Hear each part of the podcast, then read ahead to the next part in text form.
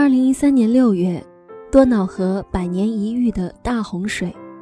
彼时，我与朋友正打算从布达佩斯出发去萨尔斯堡，然后就听说洪水来了。电视上的萨尔斯堡已经可以划船，没有想象中熟悉的子弟兵众志成城的热血画面，倒是经常看到英俊的奥地利帅哥背着另一个更英俊的帅哥在水中四处奔逃。十分养眼又虐心。过了几天，等到水退的消息，匆匆买了张从维也纳到慕尼黑的票，就上了车。不坐飞机，原因之一是票价差异。当时机票是一百欧一张，火车票才三十二欧。欧洲人的思维十分奇妙，往返票价三十二欧每个人。但是如果你买张单程，却要八十八欧每人，这在中国人看来简直不可理解。于是，不管自己是不是往返乘客，皆纷纷买往返票省钱了事。原因之二，则是因为对奥铁和德铁的信任，尤其德国人以永远不会晚点的轨道交通闻名世界，听起来就万分可靠，自然比常常晚点的飞机。好得多。我们坐在舒适的车厢里，开始了旅程。洪水似乎离我们很遥远，铁路两边的景色丝毫没受影响。夏天的奥地利风光正好，田野上的小巧农舍与悠闲牛羊，一望无垠的绿色平原，见或几台洁白的发电风车。我们惬意地吃着薯片，聊着天。一包薯片吃完，又去拿第二包的时候，车停了。这是一个我始终记不清拼写的小站。一位列车员大叔把一头雾水的我们集体赶下了车。火车旁边齐刷刷地停着十辆大巴。大叔斩钉截铁地告诉我们，因为前面的小镇被洪水淹没了，我们必须绕开它，要么坐大巴走安排好的路，要么无路可走。一张火车票在瞬间就变成了大巴票，朋友安慰我：“知足吧，起码这样的解释是靠谱的。想当年咱在意大利坐火车出现各种问题，所给出的说明大多是：今晚司机喜欢的球队有比赛，所以必须看完最后大结局再出发；或者，在如此美妙的圣诞节，可怜的列车长却要值班，他很伤心，请大家理解。”之类的，更要命的是，有一次，一个美国人愤怒地咆哮：“为什么所有火车都晚点？”列车员兴高采烈地回答他：“我们有新教皇了，爽！”一路颠簸到了奥地利，换了奥铁后，心情刚刚平静些，开到林茨，车又停了。列车员保持着甜蜜的微笑。为气喘吁吁的我们指点迷津，顺着他的手看过去，等待我们的居然是一辆在国内都没能坐过的绿皮火车。奋力挤上绿皮车，体验了一把异国春运的感觉。好不容易在满满当当的车厢中寻到宝贵的两个座位，人已经累倒了，一闭眼就睡了过去。连梦里都是慌啷慌啷的火车行驶声。当我们终于抵达萨尔斯堡的时候，原本六个小时的旅程已经过去了十二个小时。睡得正香的时候，被列车员硬生生摇醒查票，一肚子气。正好看到对面的俄罗斯美女连票都没拿出来，抛了个媚眼，列车员就摇着尾巴离开了。朋友恨恨地咬着票根，故意在下车时当着列车员的面大声说：“俄罗斯女人从来不喜欢奥地利男人。”我镇定地提醒他：“他听不懂意大利语。”当我们天真的以为这趟倒霉的行程在我们抵达靠谱的德国时会告一段落，然而事实证明，一切才刚刚开始。几天后，我们打算乘坐德铁由萨尔斯堡启程去纽伦堡。鉴于绿皮火车上抢座的阴影依然未散，我们战战兢兢地提前上了德铁的官网，各自斥巨资在德国人引以为傲的 ICE 高铁上订购了一个价值七欧元的座位。结果这丝毫未能改变我们的厄运。当天的火车中，只有我们那趟车次临时取消，理由很浪漫，他与洪水一起离开了。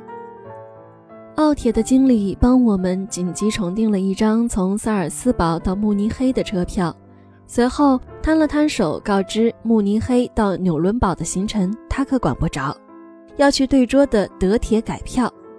一间办公室，两张柜台相当泾渭分明，生怕可怜的旅客少遇一点麻烦。好不容易改签完成，千辛万苦的到了慕尼黑车站，还有五分钟，下一趟车就要开了。朋友实在太饿，把行李一把塞给我，冲到慕尼黑站台上那间充斥着厕所味道的星巴克买点心充饥。我则拖着两个巨大的箱子杀进站台，看了眼站台设置，又倒吸了一口凉气。我们在二十二站台下车，而下一趟列车却是在一站台登车。没说的，继续跑吧。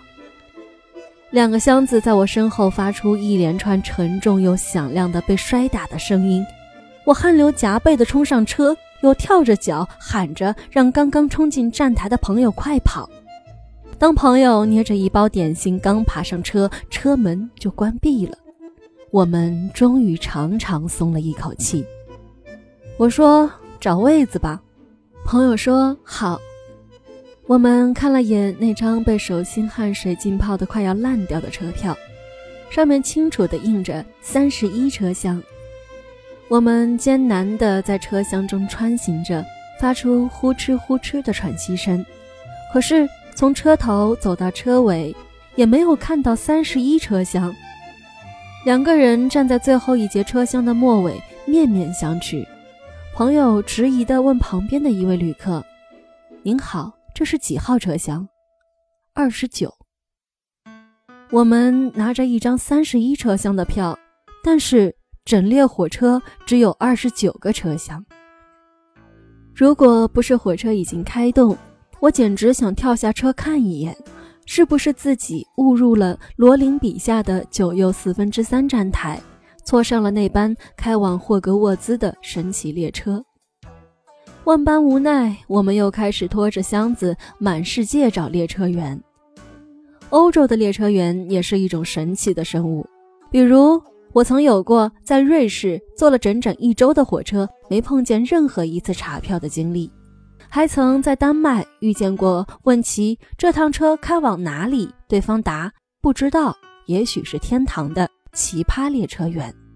但最难忘的还是在匈牙利错拿地铁票去坐火车，对方居然因为语言不通就两手一摊让我们上车的往事。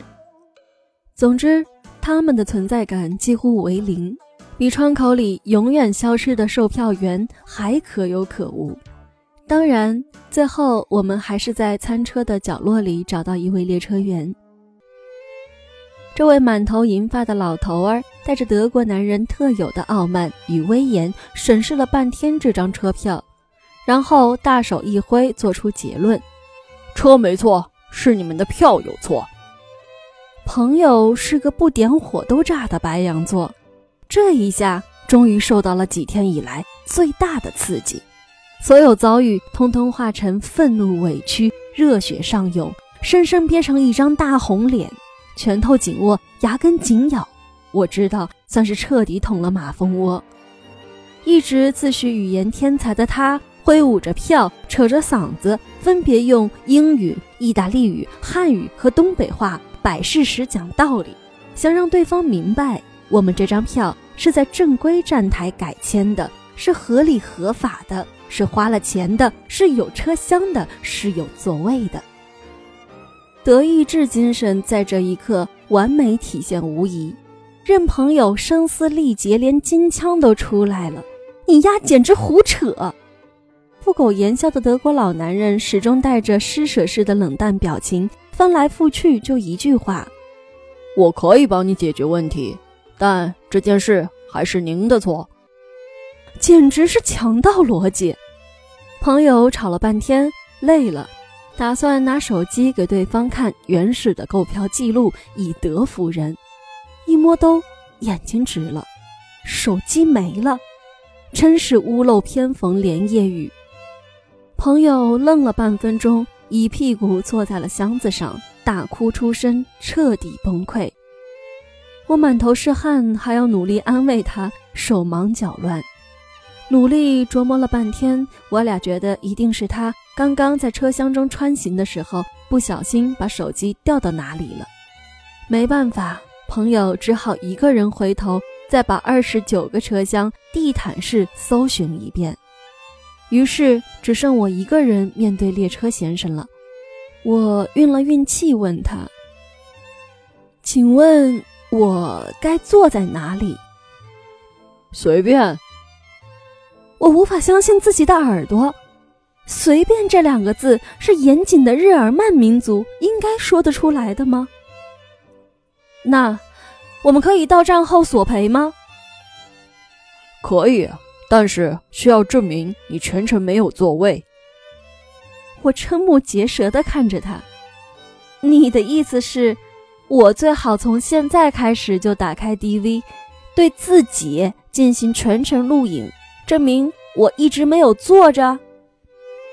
对方居然摸了摸下巴，一脸赞许。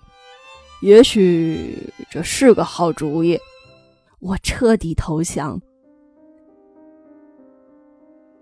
当列车停下，我像逃避瘟疫一样，拖着箱子仓皇的匆匆下车，并在站台上等了朋友好一会儿，才看见他披头散发的身影。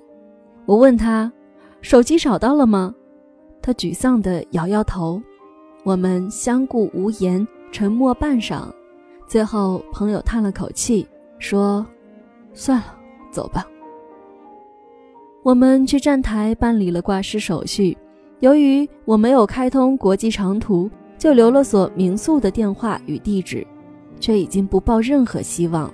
突然，竟人是听天命而已。灰溜溜的到了住处，连聊天的力气都没有，草草洗漱就睡下了。第二天一早，我们还沉浸在昨天的郁闷中，也没了四处游玩的兴趣。两个人一边走出民宿，一边商量着要不要给朋友买个新手机。正议论着，突然听到有人用英文在叫：“Hi Chinese girl。”我们循声望去，马路对面停着一辆车，一个德国老头正在一辆老爷车里向我们招手。我眯起眼睛，使劲地看，半天才在刺眼的阳光缝隙中辨认出来那张面孔，居然是那个可恶的列车员。我们看着他下了车，大步走了过来，站定，然后竟然从兜里掏出了一个看起来无比熟悉亲切的手机。星巴克的工作人员拾到的，他们找到了我，我查到你们留在挂失处的地址。他直白地叙述着，声音都丝毫不带起伏。可是朋友已经惊讶的下巴都要掉了，英文都变得不太流利。那么，为什么你会在这里？老头依然没有什么表情。旅馆电话打不通，连夜开车给你们送来了。我觉得白羊座眨巴着眼睛，好像下一秒就要嚎啕大哭，赶忙拉着他道谢，把可能丢人的行为及时扼杀在摇篮中。老头儿坦然地接受了我们的谢意，然后互道再见。我们拼命地冲他露出最热情洋溢的感激笑容。他皱了皱眉毛，嘴角向上微微挑动了一下，然后摆摆手，转身走开了。朋友愣愣地问我：“哎，他那算是冲我们笑了吗？”我耸耸肩膀：“也许吧，可是谁介意呢？”朋友捧着手机，我们远远地望着这个德国老男人的背影远去。他身姿挺拔，银色的发丝在太阳下折射出明亮而耀眼的光芒。仿佛一个梦境中的优雅骑士，恍惚又奇妙，带着无法言喻的浪漫。我们的身边是那些匆匆擦肩而过的德国人，他们大部分西装革履，一丝不苟，目不斜视。然而，如果你向他们报以致意的笑容，他们也必然会回以一个微微的唇角弧度，严谨而礼貌。不如法国人的浪漫，也不比瑞士人的自如，但却也有着一样的味道与魅力。至少，我们这一次旅程终于有了美好的谈资，关于德国男人的微笑。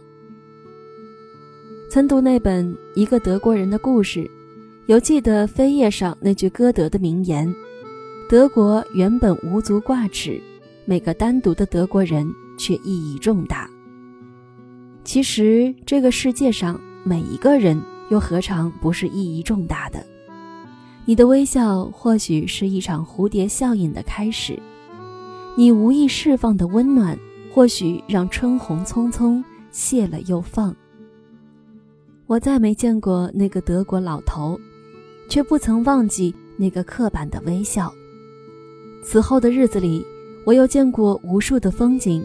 也在旅途中遇到过种种难以想象的变故，冒着瓢泼大雨在意大利寻找一间小旅馆，寒冷的冬夜蹲在异国街头瑟瑟发抖，找不到一碗热食，被巴黎小偷掏了背包身无分文，也遇到将笑未笑的海啸，高海拔下晕厥与生死。然而奇妙的是，在那个微笑之后。我开始无所谓所有旅途中未知的存在，更确切地说，是无所谓。我开始明白，这个世界经常不安牌理出牌，但每一次仓促的见招拆招，却未必不是另一段奇遇的开始。莫问前路，不计得失，忘却以何种方式前行，亦忽略中途多少波折风雨。